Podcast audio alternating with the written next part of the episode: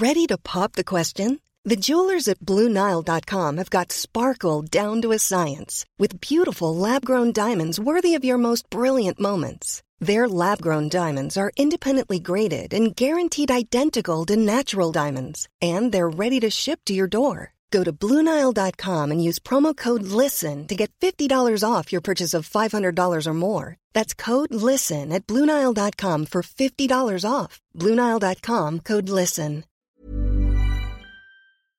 Bonjour, bienvenue dans la saison 2 de Comme d'Archie, le podcast qui vous ouvre les portes du monde fascinant de l'architecture, dans une approche non manichéenne et pour ne pas opposer passé et futur, dans une réflexion transversale permettant de vivre au présent dans un cadre de vie plus heureux car mieux identifié. Carpe diem. Je suis Anne-Charlotte, chroniqueuse du podcast, accompagnée de l'ingénierie son pour vous offrir le meilleur. Merci et heureuse de votre fidélité. Maintenant, place au talent. Bienvenue dans Comme d'Archie. Bonjour Isabelle Van Haute et Thomas Coldefi. Bienvenue dans ce podcast Comme d'Archie saison 2 hashtag 1 sur le thème Col de Fille, agence d'architecture. Nous allons aujourd'hui parler de votre agence d'architecture et d'urbanisme, bien sûr, mais aussi de vous, de votre histoire, si vous le voulez bien. Vous dirigez aujourd'hui une agence d'architecture d'un effectif d'environ 50 collaborateurs, dont la maison mère est basée à Lille et dont les antennes sont situées à Paris, Hong Kong et Shanghai. Vous êtes unis dans la vie comme dans le travail. Isabelle, vous êtes née à Anvers, de nationalité belge. Thomas Coldefi, votre père était architecte à Lille. Vous formez un couple que l'on pourrait qualifier de nord-belge et vous êtes actuellement à la tête de l'une des 50 premières agences d'architecture française classée 45e au dernier palmarès paru début d'année. Et vous êtes implanté aussi donc en Asie et c'est quelque part le signe que l'architecture se pense hors frontières, en tout cas avant l'épisode Covid. Pensez-vous que le Covid aura un impact sur votre agence et sur votre rayonnement hors frontières? Et plus largement, avez-vous participé à la réflexion menée par le pavillon de l'Arsenal? Bonjour. Bonjour. Bonjour. Oui, donc bah, pour répondre euh, à cette euh, invitation et cette première euh, question, donc effectivement, on sort d'une période qui est tout à fait inédite et qui est inédite encore plus pour des architectes urbanistes et euh, on s'est exprimé, effectivement. Moi, j'ai écrit un texte euh, pour le pavillon de l'Arsenal euh, qui était autour de, l'idée de comment inventer la nouvelle normalité pour, pour les villes. donc ça, ça, ouvre beaucoup de, beaucoup de questions, puisque on était déjà depuis une dizaine d'années dans des réflexions, on le voyait à travers les, concours auxquels on participait, sur une vraie responsabilité de l'architecte dans la ville, euh, en travaillant avec euh, tous les acteurs de la ville sur euh, l'empreinte carbone qui est évidente, le monde constructif, le, partage de l'espace public qui était évidemment plébiscité pour toujours créer plus d'interactions sociales et humaines. Et tout ça a été complètement bousculé très rapidement et même balayé et a, et a développé beaucoup d'anxiété. donc notre métier, il est très interpellé par ça. Euh, et on, est, euh, bah, on, a la possibilité, une forme de responsabilité de mettre en œuvre des nouvelles façons de, de travailler, euh, responsabilité sur l'emploi des, des, ressources, sur la manière de partager l'espace. donc ça, ça, remet beaucoup de choses à plat. et dans notre activité d'agence d'architecture, bah, on a, c'est un laboratoire aussi permanent puisqu'on a une, grande équipe, a tout, le monde a été confronté au même niveau par euh, cette idée de travailler euh, à la maison, qui est assez antinomique avec le métier d'architecte, puisque euh, c'est un métier, c'est un travail collaboratif. nous, on dirige notre agence avec une multitude de, de, talents, de personnes de divers horizons, métiers, nationalités. Et notre rôle, c'est vraiment d'animer pour, pour créer quelque chose qui, qui apporte du positif sur, euh, sur, euh, sur le dispositif urbain euh, existant ou ancien. Et là, on a été un peu coupé, on a, nous a coupé un peu l'air sous le pied. et en même temps, on voit que tout le monde s'adapte.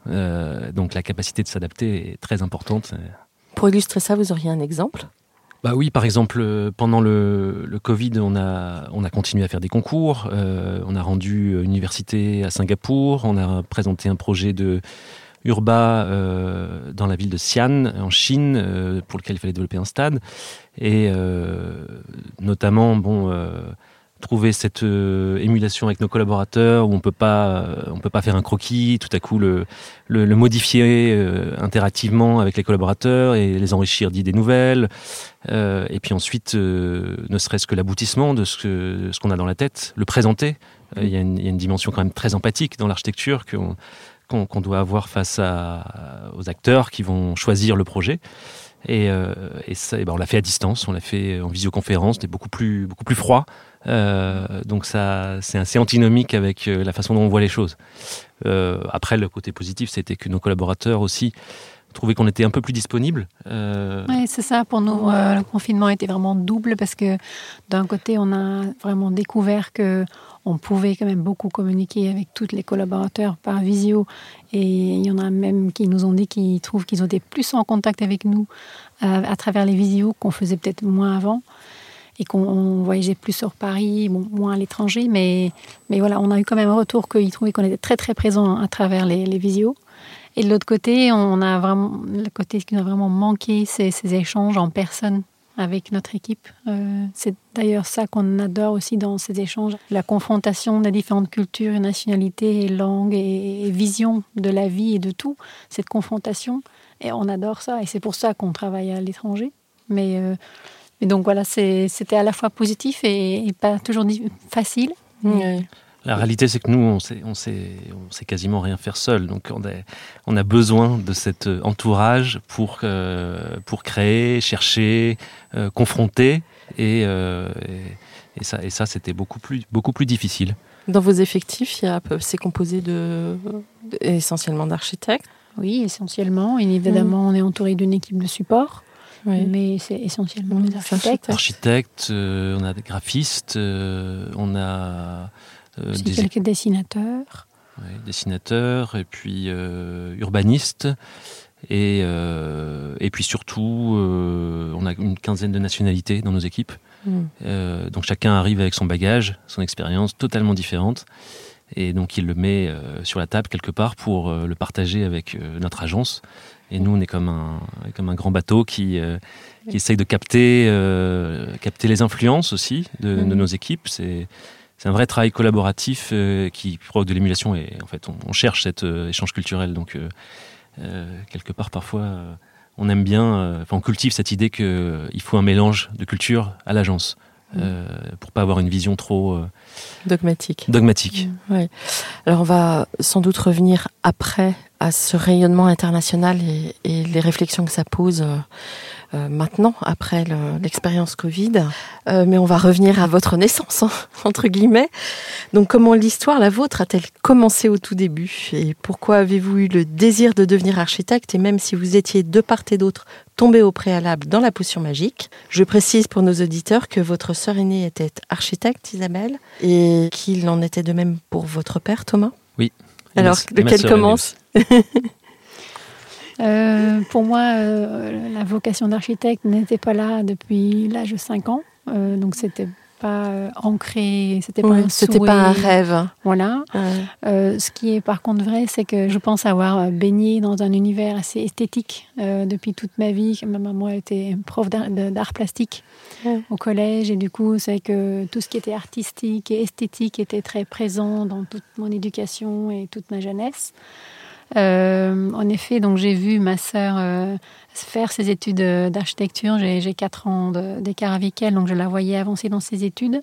Et moi, j'avais cette euh, dualité entre je suis assez artistique et, et en même temps euh, fort en mathématiques, et je voulais combiner ces deux-là. Et du coup, euh, en tout cas dans le, dans le parcours en Belgique, euh, on, on, quand on veut être architecte, il faut c'est vraiment une combinaison des deux. Euh, J'ai pu comprendre en France le part, la partie mathématique est peut-être moins important, mais en Belgique, ça l'est très, très important dans la formation. Mmh. Et du coup, voilà, ce, ce, ce, tout a fait que je suis arrivée dans, dans ce parcours-là. Au bout d'un moment, ça vous a interpellé le, le... Mais bah, en fait, l'architecture vous a interpellé en voyant votre sœur. et- Oui, c'est ça. C'est Ouais. c'est que oui, j'ai un faible et une grande sensibilité pour tout ce qui est beau. Mhm. Et, et peut-être le rêve de créer son entourage euh, soi-même et qu'il soit beau, Ouais. euh, ça doit certainement en faire partie. Et votre école? Donc j'ai fait euh, l'Institut supérieur d'architecture, donc Saint-Luc à Mhm. Gand, euh, qui est d'ailleurs donc une école qui est très, qui dans sa formation combine l'architecture beaucoup avec l'art parce qu'ils ont toute une, une partie art graphique aussi.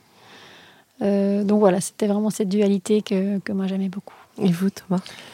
Alors moi, j'ai aussi donc j'ai un papa architecte euh, qui a fait sa carrière dans le nord de la France et qui avait euh, comme presque volonté et souhait pour ses enfants de leur euh, faire faire autre chose que l'architecture. Et puis finalement, s'est un peu planté parce que donc on est deux, c'est moi et ma sœur sommes architectes.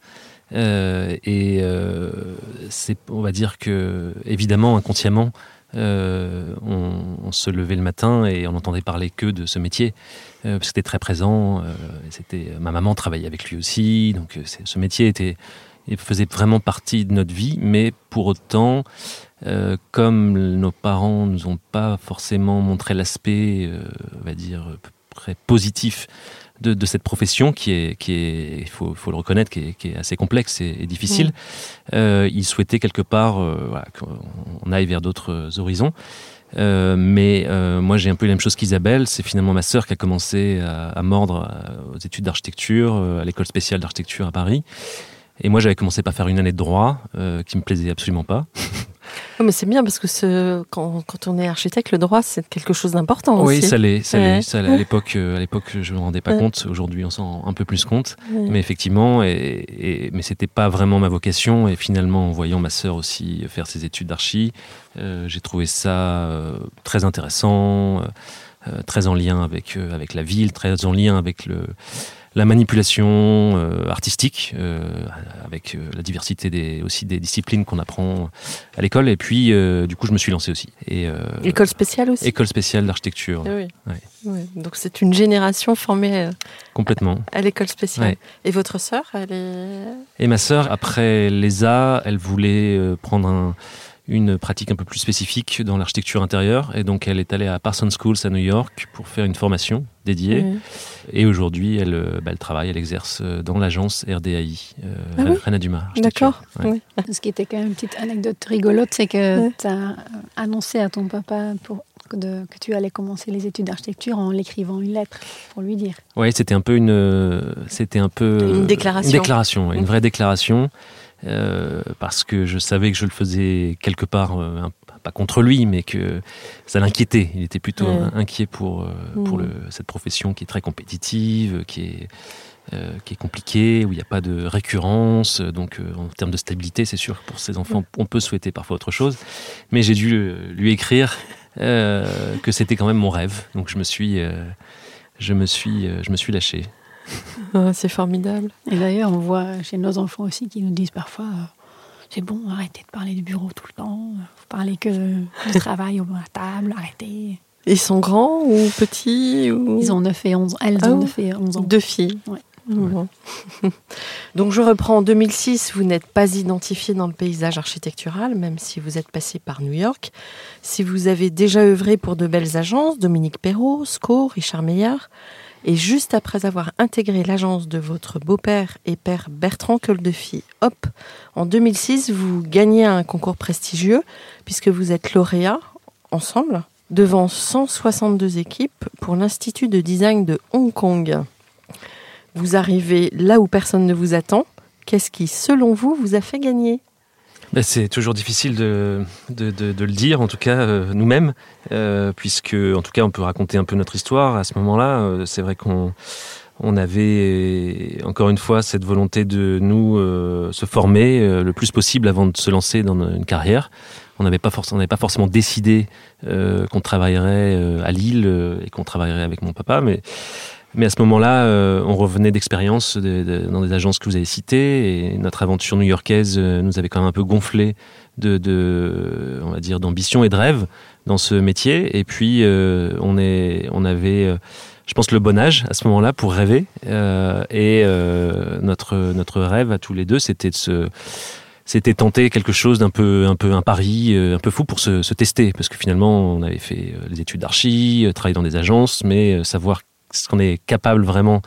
Donc on s'est fait un, presque un défi personnel à tous les deux pour, euh, pour savoir si on était capable de passer un examen euh, en, nom propre.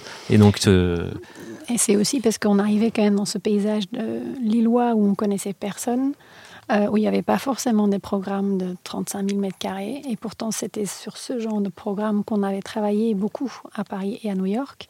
Et c'était ce qu'on savait faire, en gros donc, ça ne nous a pas euh, choqué de se dire, euh, bah, on va regarder ce qui existe. Euh, C'était un peu le début des concours anonymes, même s'il y, y, en a eu avant. Mais, oui, quand on est jeune, on se confronte à ça. C'est-à-dire quand on, s'inscrit à un concours comme ça, on, on mm. pas, enfin, on s'inscrit pas en se disant qu'on va forcément aller au bout. Mm. Mais par contre, nous, quand on fait quelque chose, on le fait comme avec passion. Et, et donc, ce qui a fait qu'on a gagné, c'était que bah, on, était, on avait une naïveté incroyable. donc, on a fait un projet comme si on était à l'école et pas comme si on était vraiment dans la vie pro.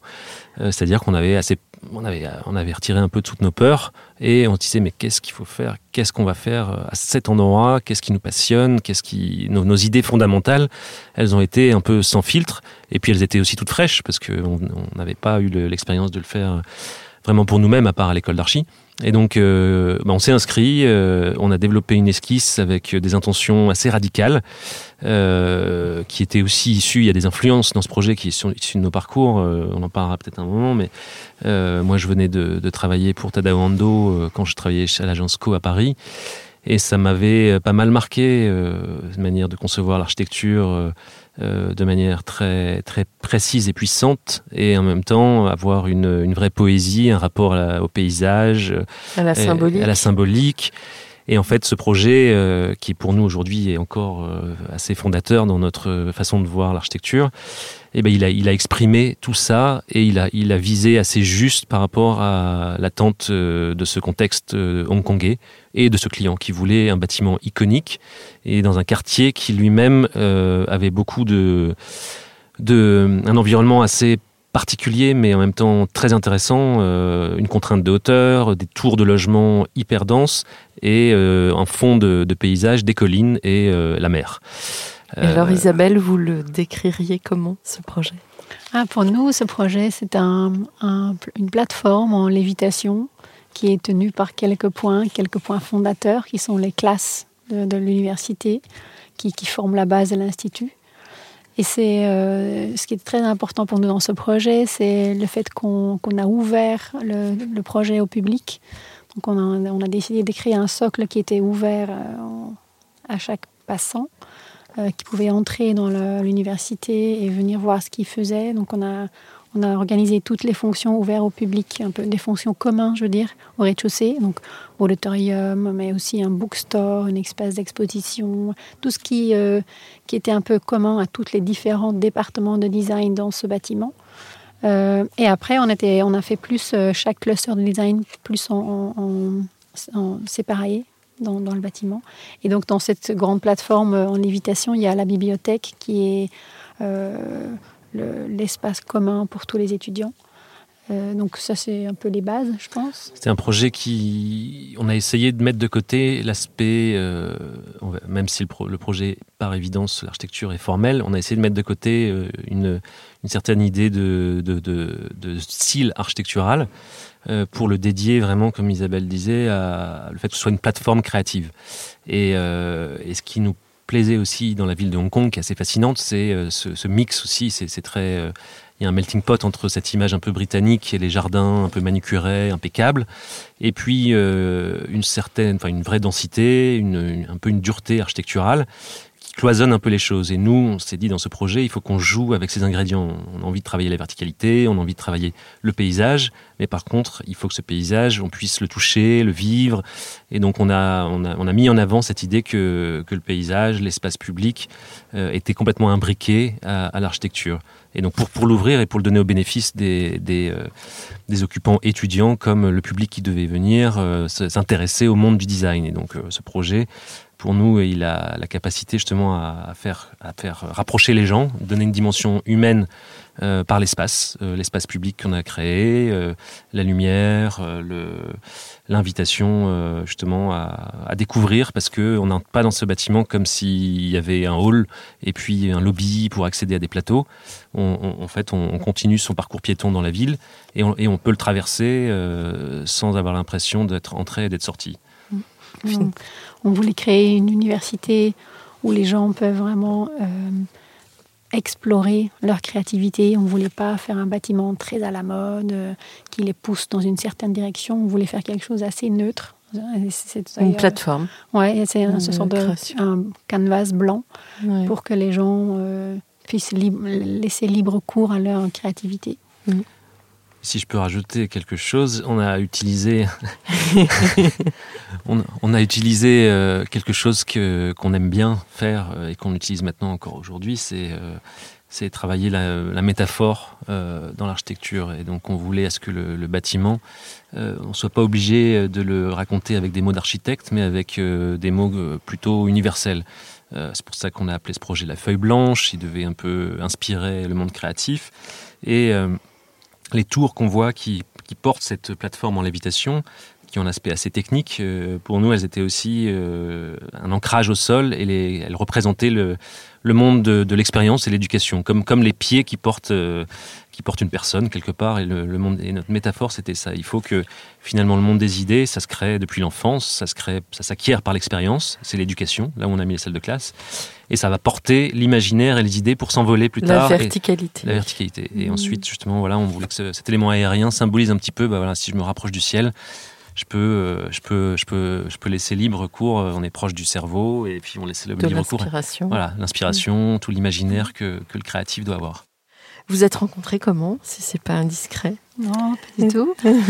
on s'est rencontrés en travaillant tous les deux à l'agence Co. Ah Donc on travaillait chacun dans différentes équipes. Moi j'étais dans l'équipe des concours et Thomas était euh, dans l'équipe qui développait le projet de Tadawando sur l'île Séguin. Donc on ne travaillait pas du tout ensemble, mais on s'est connus comme ça. Hmm. Simple rencontre de, au travail. Et à votre avis, est-ce que votre couple qui a nourri cette euh, ascension d'agence euh, que je qualifierais de fulgurante, euh, a joué un rôle euh, important? Pour moi, c'est une évidence. non, non, c'est une évidence. oui, c'est sûr qu'il n'y a pas deux histoires pareilles. Et la nôtre, elle est, elle est, elle est, faite de notre rencontre. Mhm. Elle est faite de nos voyages, et nos expériences aussi ensemble. Et, et puis de pouvoir faire face et d'avoir envie de développer, se développer dans cette profession. Euh, en équipe. Euh, et donc ça commence, l'équipe, elle commence par nous deux. Et puis après, elle s'étoffe avec tout, le reste de l'équipe. Mais dans quelque part, on a toujours envie d'impressionner quelqu'un. Et finalement, ça nous permet de, chaque jour de, confronter nos idées, euh, les partager, aussi se remonter le moral parce que c'est se, se, réinventer. Mmh. et donc on est, on est un peu un miroir l'un pour l'autre. Donc c'est forcément c'est pour nous c'est une force. Pour d'autres, c'est pas toujours le cas. Mais c'est vrai que nous, on puise beaucoup de force dans le fait qu'on peut se consulter, mm. euh, non seulement sur des directions de design en architecture, mais sur, sur la gestion des ressources humaines, sur plein, plein de choses, des stratégies euh, de l'agence, sur beaucoup, beaucoup de domaines. C'est chouette d'avoir un, un retour sur ces mm. pensées. Un alter ego. Ouais. Donc depuis 2006, année où vous avez surpris tout le monde en gagnant ce fameux concours, de l'Institut de design à Hong Kong, vous travaillez sur de nombreux autres projets à l'étranger et en France. Parmi les projets actuellement développés à l'étranger, citons le Centre culturel et artistique de Bao Hand de Shenzhen, en chantier, vous me reprenez si je prononce mal, la ville nouvelle de Yenenga au Burkina Faso, le National Pulse Memorial, un muséum à Orlando aux États-Unis. Évidemment, vous êtes très identifié à Lille et dans sa région, où vous avez des projets actuellement en cours, comme la serre géante Tropicalia sur la côte d'Opale, l'Institut des transports durables et l'Institut international de management sur le campus de l'Université de Valenciennes et du Haut-Cambrésis. L'immeuble Partenor à Lille, qui accueillera le siège de Partenor Habitat, des bureaux et des logements. Dans la région parisienne, l'agence développe les bureaux innovants Wonder Building de Bagnolet, le quartier environnemental MKNO à Bobigny, qui fait partie de C40 ou 40 Reinventing Cities, la Fondation de Chine sur le campus de la Cité internationale universitaire de Paris. Ça fait beaucoup de projets. Ce que l'on remarque d'emblée, c'est la diversité de votre champ d'investigation, autant programmatique que territorial, qu'en termes d'échelle. Et ce que je veux dire par là est que vous construisez autant des bureaux qu'un centre culturel, que des logements, qu'un mémorial. Vous construisez en région, à Paris, autant qu'aux quatre coins du monde. Vous portez votre attention tant à l'échelle de la ville et sa biodiversité qu'à l'échelle de l'espace intérieur. Habité, trois points de suspension. Comment arrive-t-on à faire face à cette diversité Un secret? Une méthode? Ou tout? Je pense que la clé, c'est qu'on est intéressé dans plein de choses, qu'on mm. trouve ça enrichissant de se, de se plonger à chaque fois dans ce nouveau programme. je trouve ça hyper intéressant.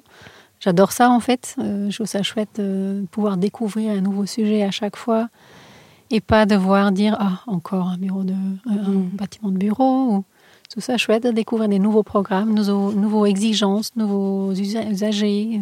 Ça fait découvrir un nouveau monde à chaque fois, on dirait. Donc euh, pour moi, ça c'est le plus important. C'est une sorte de passion, je pense. J'ai besoin de nourrir mon esprit de plein de différentes choses et pas qu'un sujet tout le temps le même. Mmh. Puis on a toujours euh, euh, voulu aussi euh, ne pas avoir de, justement de, spécificité, autant par la typologie que par même la taille. Alors après, il faut qu'on organise les choses, ça rend les choses un peu plus compliquées parce que souvent un maître d'ouvrage, il se dit mais alors à qui je vais faire appel pour faire les, meilleurs bureaux d'aujourd'hui, à qui je vais faire appel pour faire ce musée, en disant bah il y a des experts dans chaque domaine. Et nous, euh, bah, on milite euh, contre ça parce que c'est ce qui est, euh, c'est ce qui rend les choses effectivement excitantes et en même temps ça, ça nous met en danger parce que il faut qu'à chaque fois on fasse nos preuves.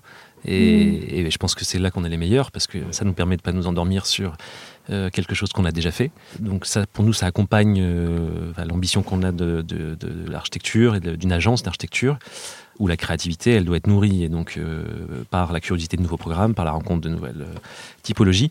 Et donc c'est euh, comme en cuisine, quand on, a besoin de, de, travailler sur plusieurs recettes, et ça en nourrit, l'un nourrit l'autre, on teste quelque chose et on le réinvente ailleurs. Et donc finalement, il y a toujours, c'est pas cloisonné pour nous, il y, a, il y, a, toujours des répercussions positives pour un projet qui peut être à tel endroit, ça va influencer quelque chose, mais évidemment ça peut pas être pareil.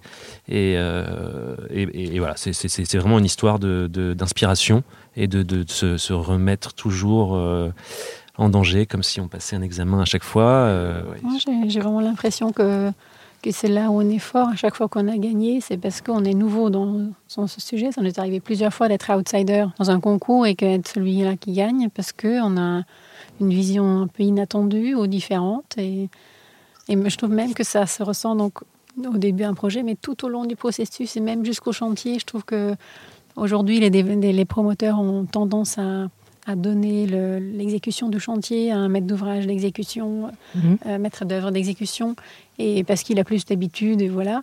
Et je trouve qu'ils oublient que ça amène une richesse. C'est à la fois, euh, c'est à la fois pour nous euh, important pour pour pérenniser l'agence justement parce que cette diversité. Et, finalement, aujourd'hui, on parle beaucoup d'agilité, d'une de, nécessaire agilité, mais finalement, vous vous êtes imposé cet exercice et du coup, ça vous rend très compétitif parce que vous avez l'habitude, vous êtes acrobate. Enfin, je pense qu'on se l'impose à nous-mêmes, mais, euh, mais c'est aussi ce que recherchent nos collaborateurs. Donc, euh, mm. comme je disais, comme c'est un travail d'équipe, nous, on doit aussi être là pour euh, donner de l'appétit à nos équipes, et, et, pour ça, il faut, il faut des, il faut, on a envie de nouveau, on a envie d'aller chercher des choses et chercher du challenge. Et, et, et je dirais, il n'y a pas de, de recette ou un secret parce que nous on le fait parce qu'on aime faire ça. Après, euh, tout le, tout le monde ne voit pas les choses de la même manière, mais on se force pas à faire ça. C'est c'est une culture qui est qui est qui est ancrée maintenant euh, chez nous. Mmh. Alors revenons à votre projet, le National Pulse Memorial and Museum à Orlando aux États-Unis. Vous êtes mandataire sur ce projet, qui est un projet de ville d'ailleurs, et vous êtes associé à une autre agence française dont on parlait tout à l'heure, RDAI, connue pour avoir beaucoup travaillé pour la marque Hermès avec Réna Dumas. À nouveau sur ce projet, qu'est-ce qui vous a fait gagner selon vous Et pouvez-vous nous le décrire? Oui, alors ce, projet, c'est on a retrouvé un petit peu le, un petit peu des, sensations quelque part du, projet qu'on avait remporté aussi à Hong Kong, parce que le concours était un très très grand challenge, euh, donc très euh, ouvert, mais quand même sur euh, candidature. C'était pas c'était pas sur anonymat. donc nous, on a de la même manière, on a, repéré cet appel d'offres. Il nous a séduit parce que il avait pour un architecte beaucoup de capacité à, trouver de l'inspiration. c'est un sujet hyper sensible. ville d'Orlando, aussi les États-Unis, c'est bon, un pays qu'on connaît bien. c'est une culture avec laquelle on a déjà travaillé. Puis on a pas mal d'appétit sur les projets aussi qui ont une dimension culturelle. Donc là, il y, a un, mémorial, mais aussi un musée. Donc en tout cas, le, projet correspondait à nos attentes. Ensuite, pour, le, pour être sélectionné, il y a eu trois étapes. La première étape, c'était euh, une lettre, enfin une lettre ouverte, des, écrits euh, pour euh, donner déjà envie aux clients, sachant que le client, c'était une fondation qui a été, qui a été créée suite aux attentats, enfin immédiatement. Et donc il fallait s'impliquer vraiment personnellement et vraiment raconter pourquoi on avait envie de travailler sur ce projet. Donc ça, on l'a fait. Apparemment, on a, on a, il y a eu à peu près 70 propositions. Et dans notre proposition, euh, ce qui a retenu euh, l'attention, c'était euh, beaucoup de choses. C'était à la fois les mots qu'on a employés, mais qui étaient ceux auxquels on croyait. Il y avait aussi la présentation graphique du projet. On a, travaillé avec un graphiste en interne à l'agence pour pour trouver la couleur, la typologie, le choix d'illustration sur les mots qui étaient vraiment en accord avec des valeurs, parce que ce projet très sensible, souvent parlait assez peu de, choses très directes. Euh, c'était beaucoup de tolérance, d'espérance, de renouveau, de, euh, résilience, euh, beaucoup de mots-clés sur lesquels on s'est appuyé. Et donc ça, déjà, l'organisateur du concours, qui était une agence qui recrutait des architectes, a dit, bah voilà, on a reçu 70 propositions, vous faites partie des, surprises. mais le jury vous a choisi parce qu'il y avait vous aviez touché leur cœur.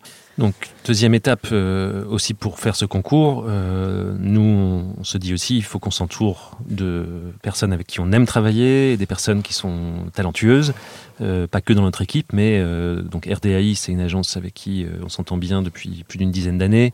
On est assez complémentaires et, et, de temps en temps, on, on, ose aller sur des territoires inconnus et, et on pensait, pensait qu'à deux, on serait plus fort que, que seul. Et au-delà de ça, on, on s'est dit, il y a une, vraie dimension artistique euh, pour poser aussi un langage visuel. Euh, on a peut-être besoin aussi de l'œil d'un artiste. Donc Xavier Veillon a rejoint l'équipe.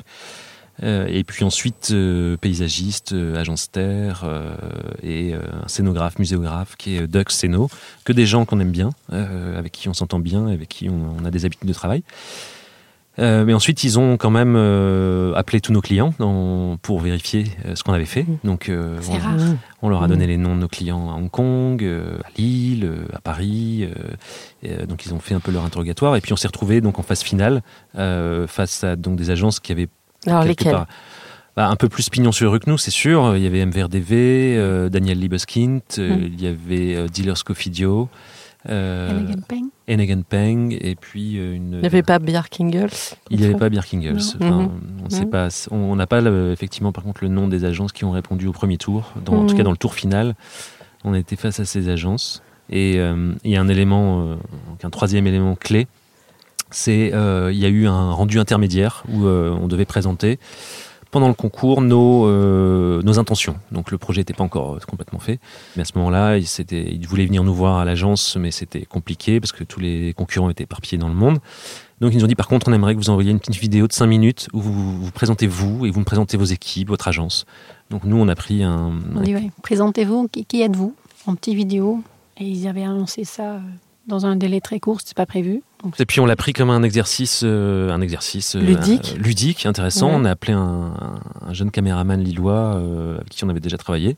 Mm. Et puis on a fait, on s'est dit bah, qu'est-ce qu'on va raconter? On va, il faut qu'on leur montre notre vie de tous les jours. C'est déjà où on habite à Lille, mm. où se situe Lille depuis Paris, et puis on va les emmener à l'agence, les inviter, montrer nos projets et faire rencontrer aussi nos équipes. Et on a fait tout ça un peu comme un petit reportage euh, très simple, euh, Mhm. mais très très très nature.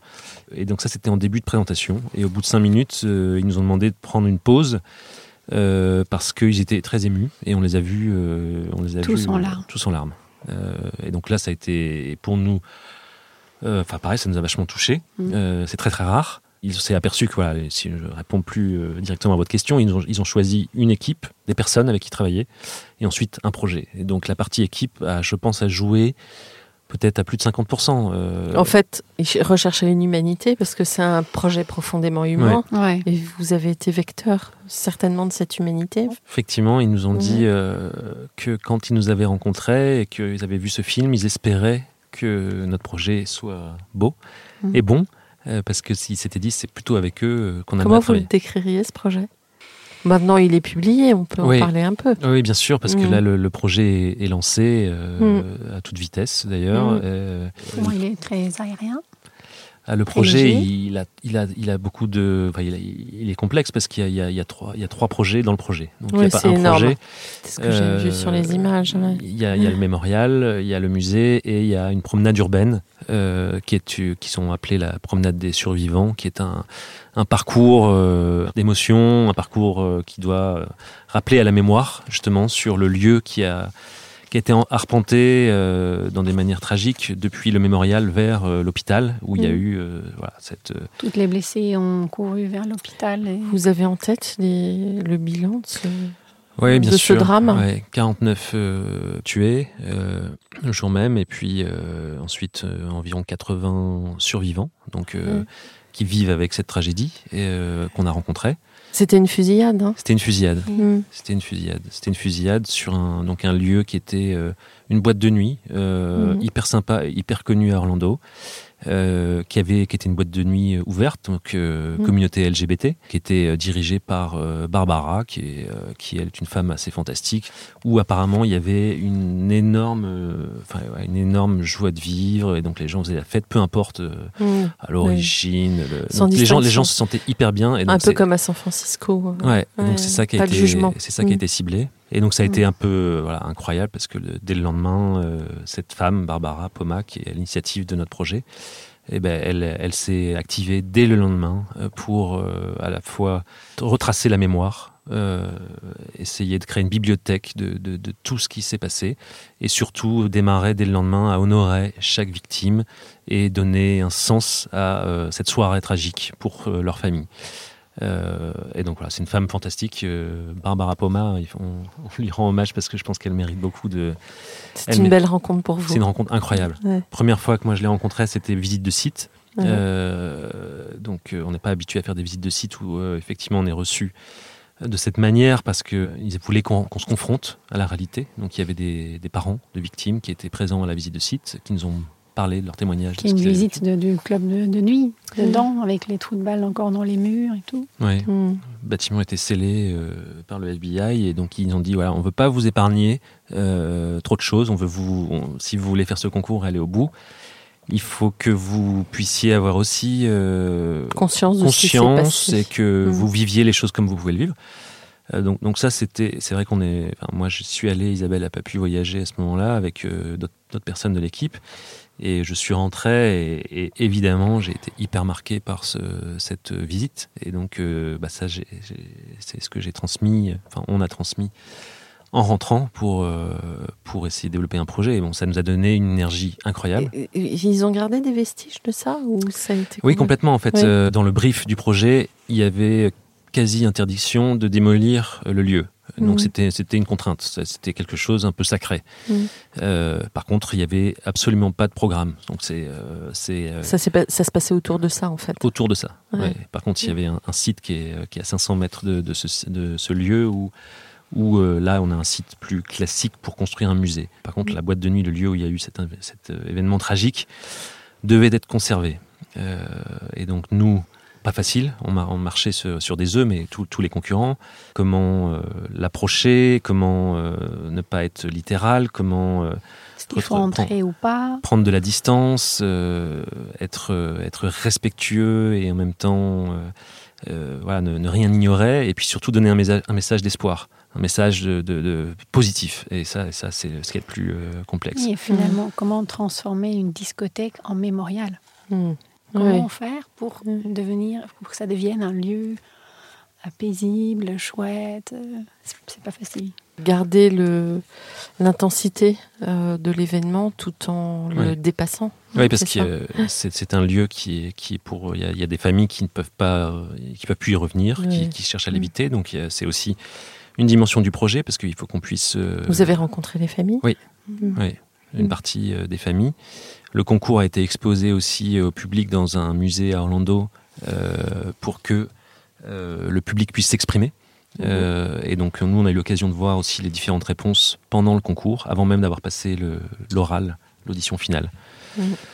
Euh, donc c'était très particulier et voilà nous euh, notre notre projet euh, ben, on, a utilisé des ingrédients qui nous permettaient de prendre justement une distance. On a utilisé une palette pour, pour travailler c'est qui était celle de l'eau.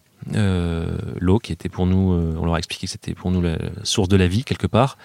Et que sur ce site au lieu de d'aller le, triturer ou faire quelque chose de- de complexe on allait créer un bassin, euh, puisque finalement, là où il y a eu cette, cette onde de choc euh, qui a frappé cette, cette petite boîte de nuit euh, assez, assez normale, ben on voulait neutraliser, sanctuariser par, par les éléments naturels. Et donc, finalement, on a créé un bassin autour de ce petit bâtiment.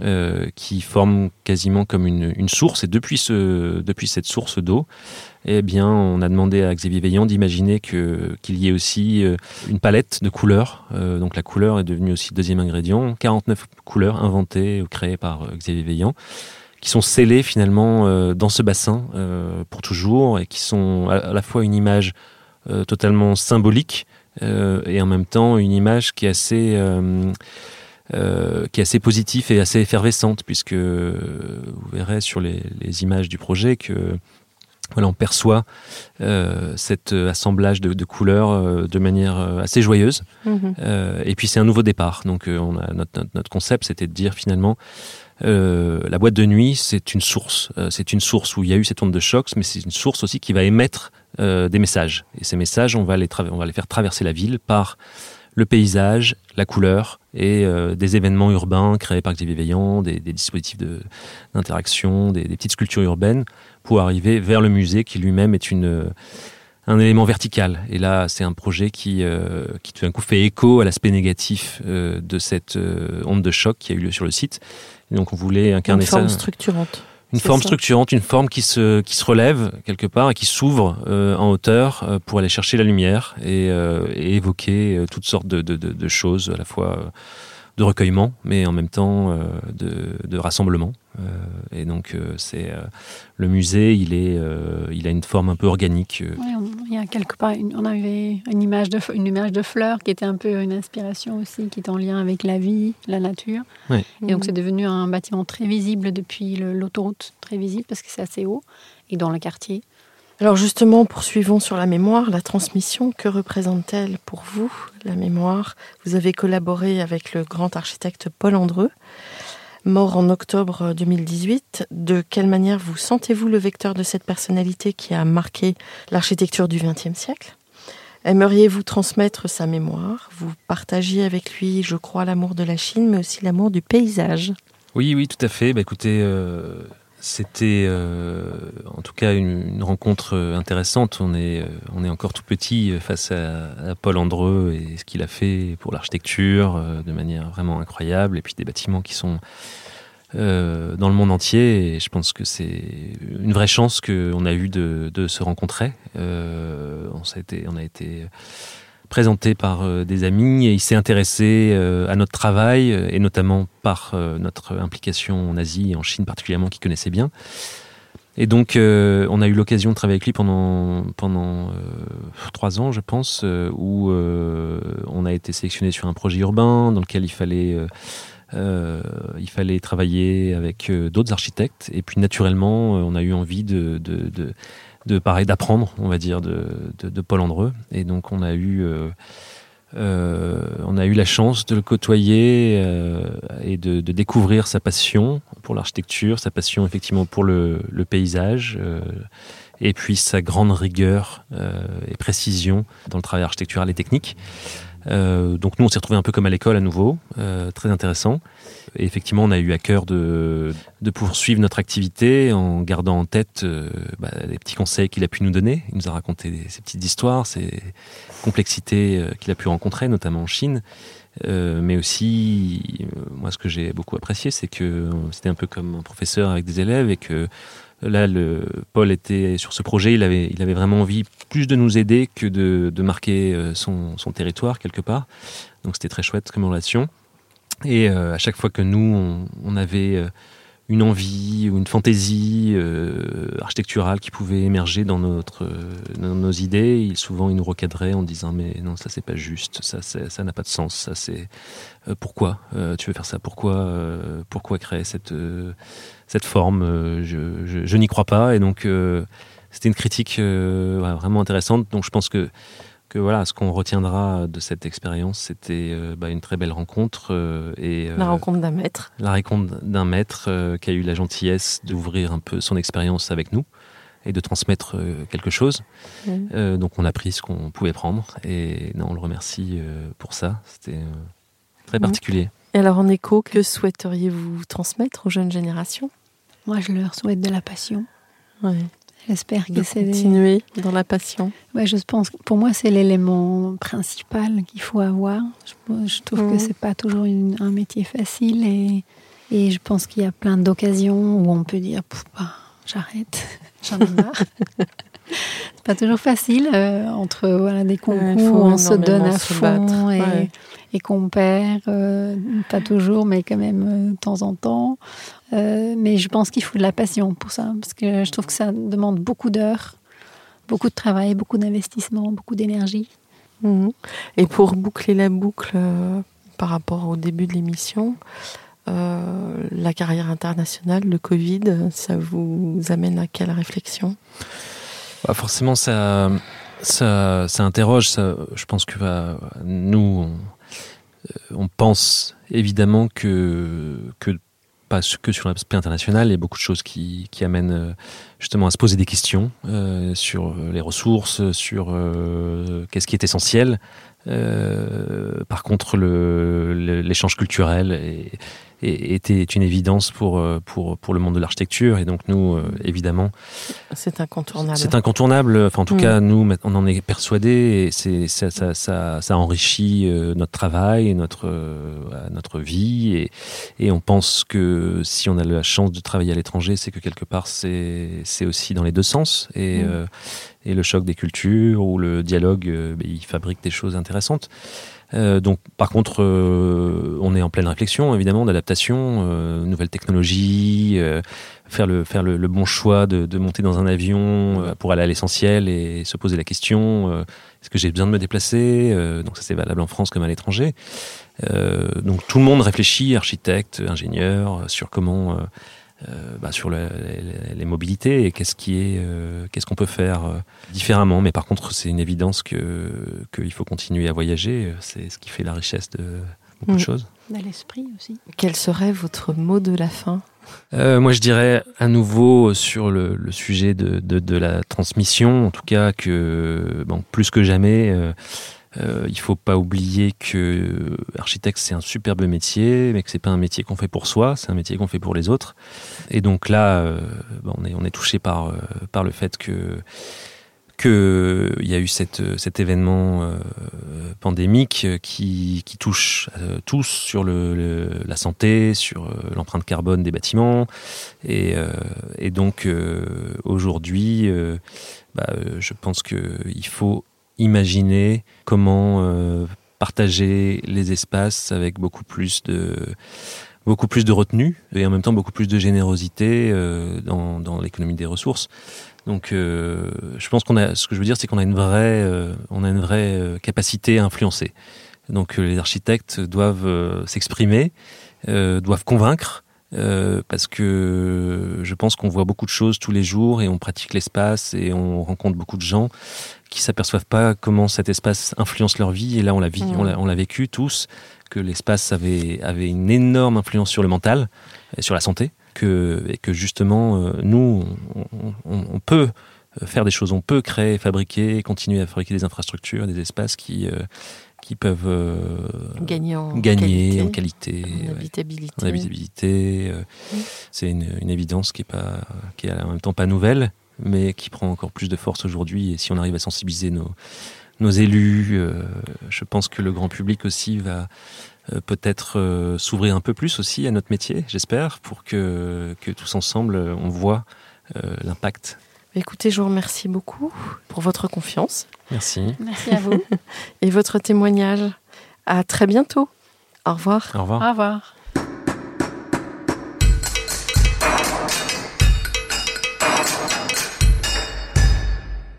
Chers auditeurs, merci pour votre écoute. N'oubliez pas de retrouver nos sujets en avant-première sur Instagram à l'adresse comme. Si vous aimez ce podcast, favorisez sa diffusion en lui donnant 5 étoiles sur Apple Podcast, plus un petit commentaire ou sur votre plateforme de podcast favorite. Et surtout, abonnez-vous pour écouter tous nos épisodes gratuitement. À bientôt. Et d'ici là, prenez soin de vous.